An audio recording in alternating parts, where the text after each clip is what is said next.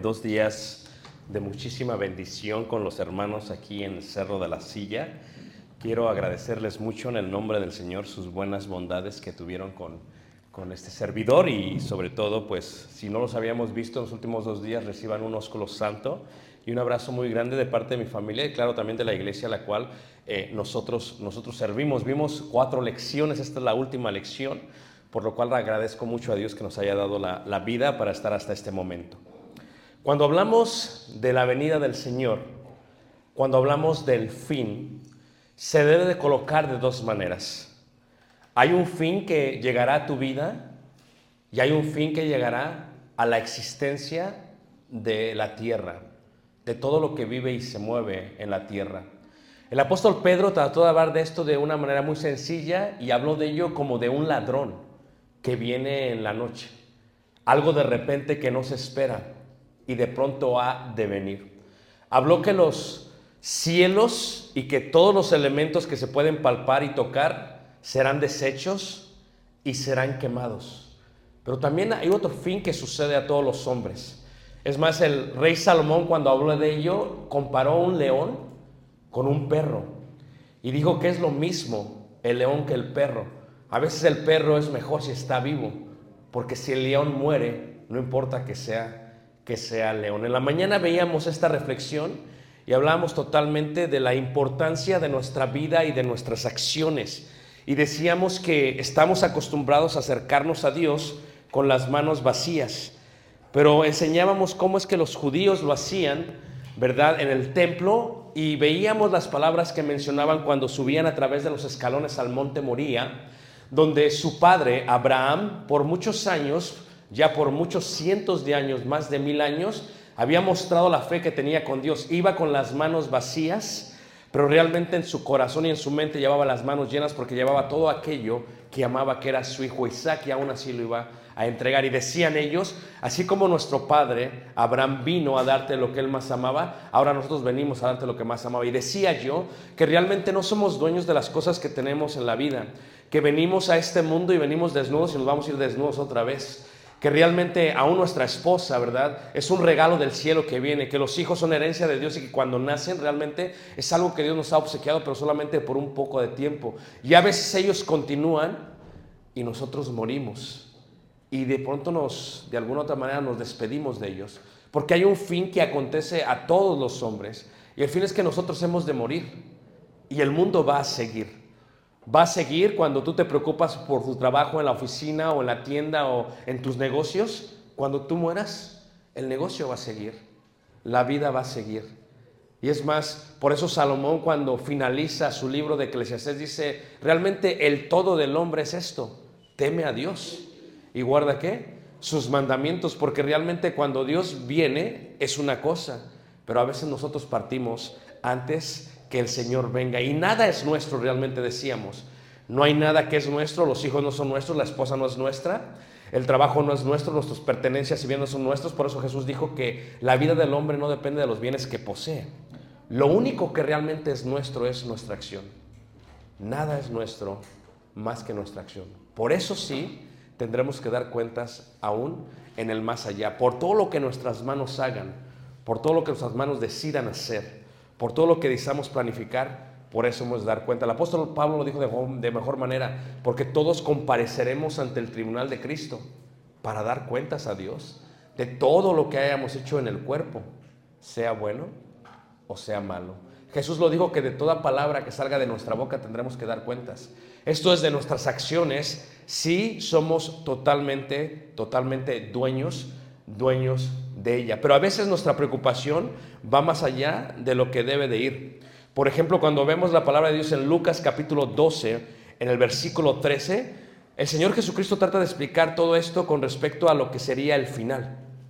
Y en Lucas capítulo 12, en el versículo 13, hay una pregunta que le hacen a Jesús. Y la pregunta es sencilla, le dice aquel hombre, dice, maestro, di a mi hermano que parta conmigo la herencia. Lucas capítulo 12, versículo 13. Y al parecer esta persona no estaba satisfecha con lo que tenía, ni con lo que le habían correspondido. En las parábolas se ve todo esto de, de, gran manera. Él está preocupado por lo que le van a dar. Y nuestra vida se la pasa preocupándonos de lo que vamos a obtener. Es más, planificamos nuestra semana y nuestro mes con respecto a los bienes que hemos de obtener. Y cuando uno va creciendo y, bueno, digo yo, cuando llegas a los 47 años, que yo llegué a los 47, te das cuenta, no sé si alguien ha llegado más, creo que el hermano tiene 48. Entonces cuando llegas más allá, te das cuenta de, la bendición que es, pero también te das cuenta de algo, hermanos, que lo que tenemos realmente solamente es la vida. Y que cada día que tenemos con salud es un milagro de Dios. Y este hombre estaba muy preocupado porque les habían dejado una herencia y estaba preocupado por ver qué le iba a tocar. Y la mayoría de nosotros nos preocupamos por eso. No nos preparamos para el día en que hemos de partir. No nos preparamos para el día que el Señor Jesús ha de venir. Nos preparamos para todo lo demás. Y este hombre, en vez de preocuparse en consolar a su hermano, estaba preocupado por ver lo que tenía que recibir de su hermano. Y Jesús le dice, ¿acaso, acaso yo soy juez como si eso fuera importante? Y, y, lo mismo pasa con las, con las vírgenes, ¿no? Las diez vírgenes. Se habla de una parábola y habla de la preparación. ¿Qué tenemos que hacer para prepararnos para que cuando venga el Señor, o una vez más, cuando nosotros hemos de partir, hemos de partir a Dios? Y todos saben la parábola de las diez vírgenes. Cinco estaban preparadas y cinco literalmente no lo, no lo estaban. Se habla de una parábola que se decía entre los rabinos en aquel tiempo. Y el rabino habla de esta manera, dice, acerca de dos hombres malvados en el mundo. Aquel que está chueco, dice, y se puede enderezar. Y aquel que está enderezado y se puede hacer chueco. Pero en la vida posterior, decían ellos, aquel que está chueco no se podrá enderezar y viceversa. Lo que está diciendo es que solamente tenemos esta vida para prepararnos para la porvenir. Considera a los dos hombres malvados quienes estaban asociados en este mundo. Uno de ellos se arrepintió de sus obras antes de la muerte y el otro no. El resultado fue que uno estaba con los justos y el otro estaba con los inicuos. Por lo cual dijo aquel, oigan, oigan, esto no es justo. Miren, los dos robábamos, matábamos juntos, y Él está ahora entre los justos y yo estoy entre los injustos. Y decía el rabí, Y se oyó una voz que dijo, necio, tú fuiste aún malo después de tener la oportunidad de arrepentirte. Estaban todos los estudiantes oyendo al maestro y decía él, "Veri- deberíamos de arrepentirnos un día antes de morir. Y todos se quedaron. Y levanta uno la mano y dice, "Eh, maestro, eh, ¿cómo he de saber cuál es el día antes en que yo voy a morir? Y dice el maestro, por eso nos deberíamos de arrepentir ahora, porque no sabemos si mañana hemos de morir. Y dijo otro, así debemos de hacer, maestro, dice sí, debemos de vivir una vida todos los días de arrepentimiento, porque no sabemos cuándo hemos de qué, de morir. ¿Cuál es la más grande preparación que puede hacer el ser humano? Sino la misma, la misma muerte. También se habla de una, pala- de una parábola de un rey. El rey llamó a todos sus siervos y les dijo que iba a hacer un banquete y no les dio el tiempo determinado en que lo iba a hacer. Uno de sus siervos, que era sabio, se vistió, se adornó y se sentó a la puerta del palacio diciendo, ¿hay algo que carece el palacio real? Esto es, ¿acaso no tiene dentro del palacio todo lo que necesita para hacer su banquete? Esto es, no es como que necesitan prepararse para el banquete. Por eso se vistió, se adornó y se sentó. Y los necios, sin embargo, siguieron sus trabajos diciendo, ¿acaso puede existir un banquete sin preparación?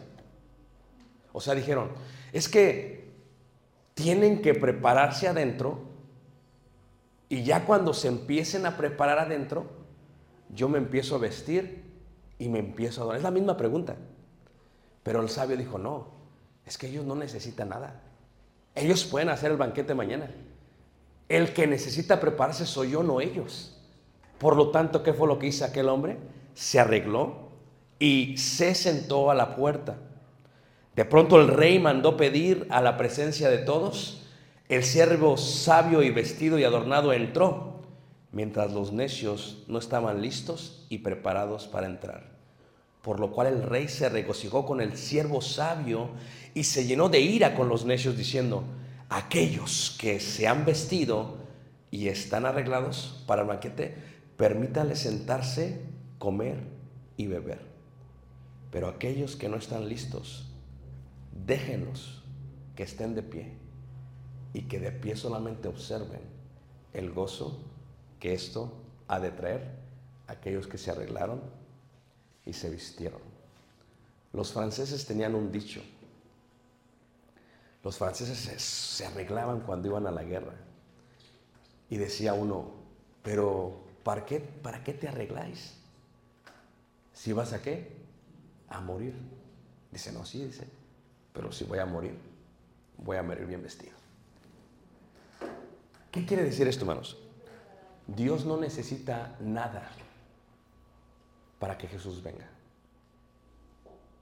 Dios puede venir en cualquier momento. La preparación no es de parte del rey, porque todo lo tiene en el cielo y no hay nada que requiera. La Biblia nos da una ventana y nos habla de que cuando Él venga vendrá con una gran multitud de ángeles. Pues déjame decirte que hay muchos aquí y hay infinitos allá. Dice la escritura que nadie sabe la hora en que el Señor ha de venir, pero de igual manera nadie sabe la hora en que nosotros hemos de qué? De morir. ¿Quién no conoce a una persona que va manejando en la carretera y de pronto se estrella y muere él y sus seres queridos? Qué grandioso es Dios cuando nos va preparando para que perdamos a nuestros seres queridos cuando se enferman de algo terminal. Vamos viendo cómo gradualmente van cayendo hasta fallecer. Pero no sucede así con todos. Si nos preguntásemos cuándo nos deberíamos de arrepentir, muchos dirían, bueno, cuando he de morir. Y diría el rabino, no, te arrepientes un día antes de morir. ¿Y cómo sé qué día voy a morir? Por eso el día del arrepentimiento soy. ¿Y cuál era la expresión que tenían ellos? Hoy es el día de salvación, el cual utiliza Pablo en las cartas paulinas, con el propósito de qué? De expresar que soy. el día de la salvación. Es ya hora de levantarnos del sueño porque ahora está más cerca de nosotros nuestra qué? Salvación. ¿Por qué nos debemos de vestir bien? No lo digo en forma física, lo digo en forma alegórica. Debemos de tener siempre todo en orden porque si vamos a morir, hay que morir bien preparados. Porque no sabemos cuándo, cuándo ha de llegar qué, cuándo ha de llegar el Señor. ¿Cuándo me debo de arrepentir? Decía.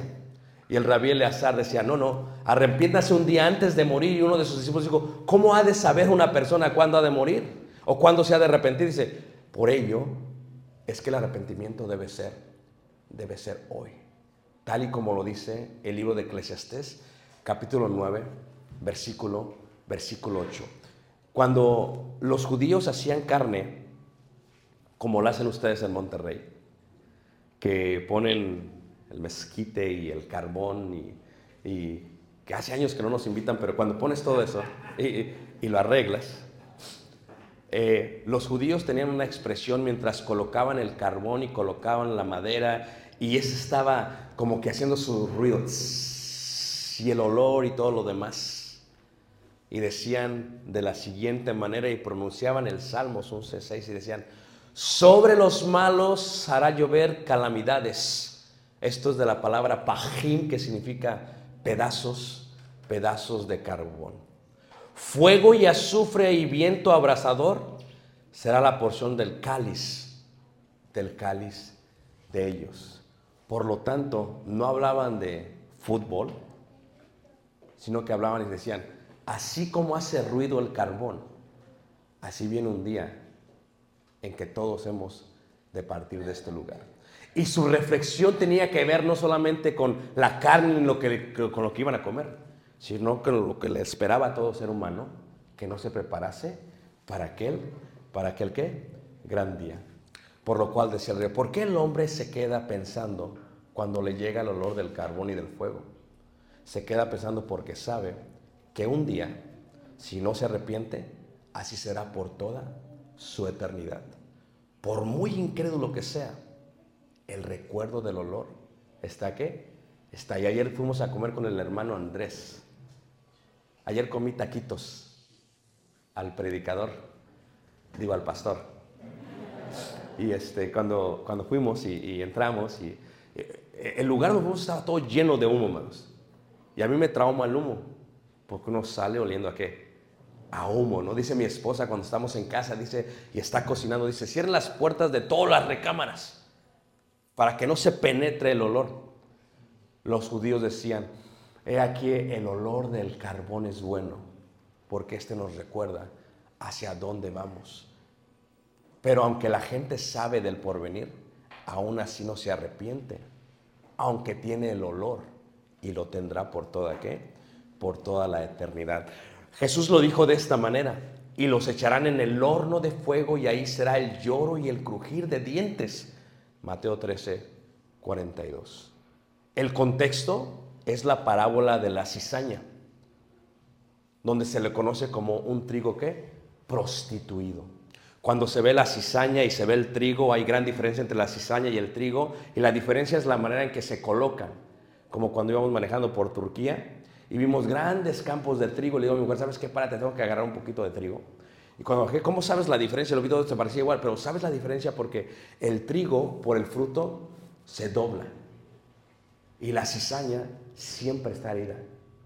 Y decíamos, ¿pero por qué siempre está así? Porque no tiene fruto. Parecen igual. Pero en el momento que el fruto crece, el trigo se empieza a doblar. Y decían ellos, ¿y por qué se doblan? Porque solamente el que es humilde de corazón y se humilla ante el Señor es aquel que aún teniendo frutos reconoce que todo lo que hace lo hace para la honra y gloria de Dios. Pero para la eternidad, ¿qué necesitamos? Necesitamos realmente humildad y reconocer que el tiempo de la ciega viene. Que si somos soberbios y pensamos que nunca va a venir y que pensamos que tenemos el control de todas las cosas y que tenemos la influencia, tenemos que reconocer que viene. ¿Y qué es lo que dice Jesús en el contorno? Recuerda, allá hay un lloro y crujir qué? De dientes. Lo repite en Mateo 13:50 y los echarán en el horno de fuego y ahí será el lloro y el crujir de dientes. Y lo repite también en Mateo 24, tercer cuando dice, dice, pero el día y la hora nadie sabe. A mí me súper encanta subirme al avión, hermanos. me relaja. Pero algo que me sorprende es siempre la gente que no le relaja. O sea, tú, tú te das cuenta porque hay gente que está así como temblando. ¿eh? Y, le digo, este, va a subir y va a bajar. Dice, por eso estoy preocupado porque se puede caer. Le digo, sí, pero puede ser que caiga rápido, que caiga despacio. Dice, para eso estoy... Tranquilo, tranquilo. ¿Usted conoce a Jesús? No, digo, entonces sí preocúpese, ahorita voy a temblar con usted. o sea, eh, eh, lo que pasa, hermanos, es que yo no sé cuánto tiempo voy a vivir. Nuestro hermano Esaú Franco murió hace recientemente y nos partió el corazón. Es que no sabes cuánto tiempo va a vivir. Mi abuela murió en diciembre y nos pusimos muy tristes por ella. Es que no sabemos cuánto tiempo vamos a vivir.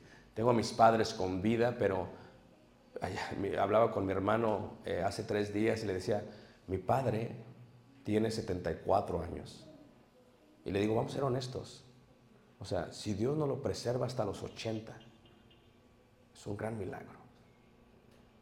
Pero después de los 60 años, hermanos, el día vale por mil días. Porque la gente se va así, con un paro, con una gripe, con una embolia, con una caída, con un susto. Sabiendo todo esto, ¿por qué no nos deberíamos de arrepentir? Sabiendo que esto ha de acontecer, ¿por qué no nos deberíamos de preparar? Como decía el apóstol Pablo, que todos aquellos que están bautizados en Cristo Jesús, estáis revestidos, ¿qué? Del no hay mejor vestido que te puedas colocar para prepararte en la puerta del gran banquete del rey. No hay mejor vestido, como lo decía la parábola del rey y su hijo que se casaba, porque el día y la hora nadie sabe, ni aun los ángeles de los cielos, sino solo mi Padre, dijo Jesús, mas como en los días de Noé, así será la venida del Hijo del Hombre, porque como en los días antes del diluvio estaban comiendo, bebiéndose, casándose y dándose qué? Casamiento. Óyeme, Irán, no Batman el otro, el otro. Pon atención. No sea que finalmente te comprometas, por favor, Señor, y esté a punto de casarse y en la boda venga el Señor Jesús. Puede pasar. Porque se está diciendo que cuando la gente esté alegre en su boda, es cuando va a venir el Señor. No sabemos cuándo viene. Pero no sea que te acontezca como a Nabal, lo cual su nombre significa insensato o tonto. Que cuando hacía banquete y le dieron la gran noticia de que venía el rey David y lo iba a matar, ¿qué pasó? Entró en pánico y después de 10 días Dios le quitó la vida. Hermanos, porque no sabemos cuándo hemos de morir, tenemos que estar preparados.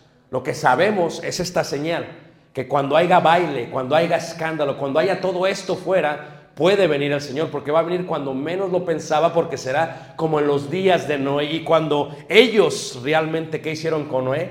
Le ignoraron, le vituperaron, se burlaron de él como se burlan de nosotros. Y entonces dice la escritura que vino y se llevó a toda la gente. Solamente ocho personas entraron en el arca. Dice, hasta el día que Noé entró en el arca y no entendieron hasta que vino el diluvio y se los llevó a todos.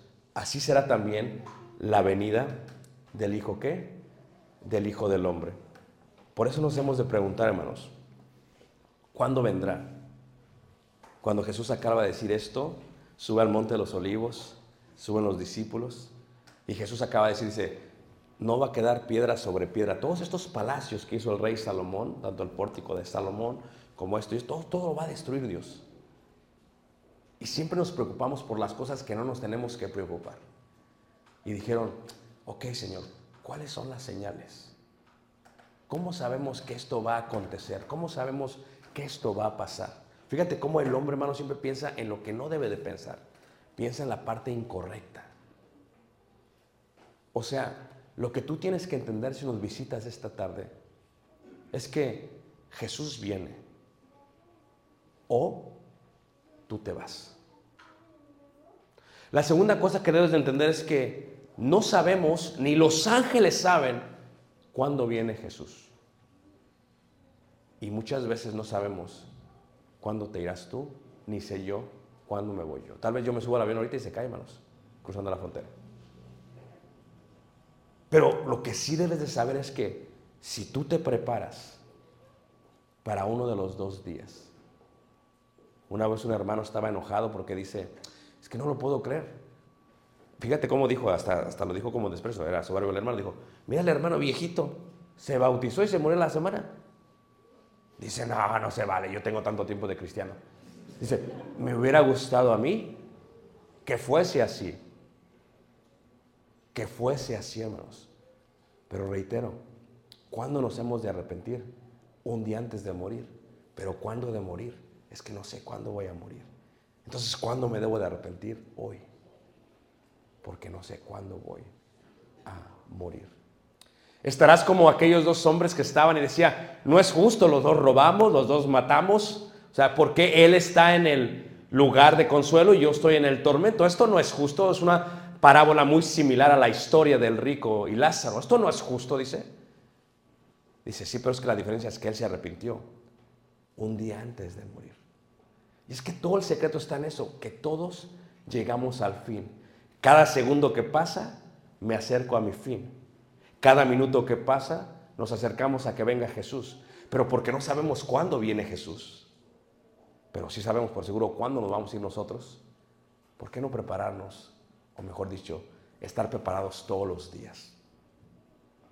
Las cinco vírgenes dice que fueron prudentes. Es una palabra hebrea que indica que haces todo lo que depende de ti. Utilizas toda tu fuerza, todos tus recursos, toda tu inteligencia para estar listos. ¿Y qué fue lo que hicieron? Prepararon el aceite de olivo y lo pusieron dentro de sus lámparas y estuvieron listas. Pero como las bodas judías, hermanos, se desvelaban, se quedaron todas dormidas. Y mientras el esposo y la doncella y la esposa iban caminando por las calles, por toda la ciudad, cuando venía el esposo y la esposa, le dijeron a ellas, ya, ya viene el esposo y se levantaron, pero se les acababa de acabar el aceite. Las imprudentes no se habían preparado. El aceite siempre ha sido un símbolo del Espíritu Santo. He aquí, en el ser humano tiene la oportunidad de colocar dentro de sí y ser templo del Espíritu Santo, pero no quieren obedecer al Evangelio, por lo cual están ausentes del aceite virgen del olivo. Y cuando venga el Señor, eso dice Efesios capítulo 4, que es el sello del Espíritu para el día de la redención. Fíjate la importancia de colocar aceite en nosotros. Para nosotros lo hemos colocado, pero a veces como que se nos va acabando porque menospreciamos las profecías. ¿Por qué? Porque no nos dedicamos a hacer la obra de Dios, porque no sembramos conforme al Espíritu, porque si sembramos conforme al Espíritu, segaremos vida que vida eterna. Y esto hace que nosotros empecemos a vaciarnos poco a poco, porque no sabemos, hermanos, todos nos acercamos al día final, esto es, al día del Señor. Yo me he puesto a pensar, y no sé si ustedes lo hacen también, porque a veces soy, creo que pienso de más y creo que está mal a veces, pero digo, cuando vuelva a abrir los ojos y muera, ¿cómo me gustaría hablar con nuestro hermano Esaú?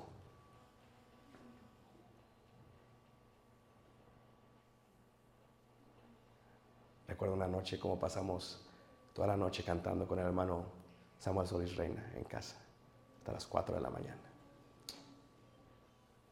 ¿Cómo me gustaría tocar su cara?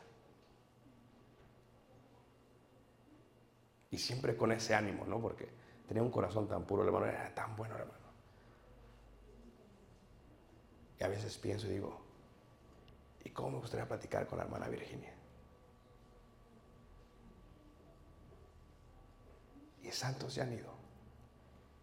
Mi cuñada murió a los 35 años y se burlaba de nosotros porque decía, su esposo era mayor, que era de mi edad, le llevaba por 10 años, dice, ella cuando crezcan los dos, dice, los voy a llevar a un asilo de ancianos y me voy a ir a vivir la vida y luego voy a venir por ustedes y los voy a sacar a pasear al parque. Y ella se fue primero. Y si Jesús no ha venido, ¿cómo me gustaría decirle cómo está su hijo? La vida, hermanos, no es nuestra. Es un regalo del cielo. Hoy la tenemos y mañana no sabemos. Todo se puede ir en un paro cardíaco, en una embolia, en un choque, en una enfermedad, en una peste como el COVID. Todo se puede ir en un momento. Por eso, cada que vivimos es un regalo de Dios. Es un milagro que tengamos vida y que nuestros seres queridos nos amen. El año que viene, muchos de los que estamos aquí no estarán aquí. Muchas sillas quedarán vacías. Y con el vacío se irá un pedazo de nuestra vida y de nuestro corazón. Pero no hay nada que ellos puedan hacer por nosotros. Como que están en la antesala, ¿no? Como que están esperando, dice el Apocalipsis, como que le cantan a Jesús y le dicen, tuya es la honra y tuya es la gloria y tuya, porque tú nos sacaste de esta gran tribulación. Y es que ellos se vistieron y partieron. La pregunta es si estamos vestidos nosotros. Hablaba con una hermana la semana pasada porque se murió su hijo. Y me decía la hermana, una cosa es que se muera tu esposo y te, destroza el corazón, te, te, parte el alma. Una cosa es que se mueran tus padres porque te destroza el te parte el alma. Dice, pero un hijo, dice, ah, ahí se encuentra el más profundo dolor del ser humano, cuando un hijo se va.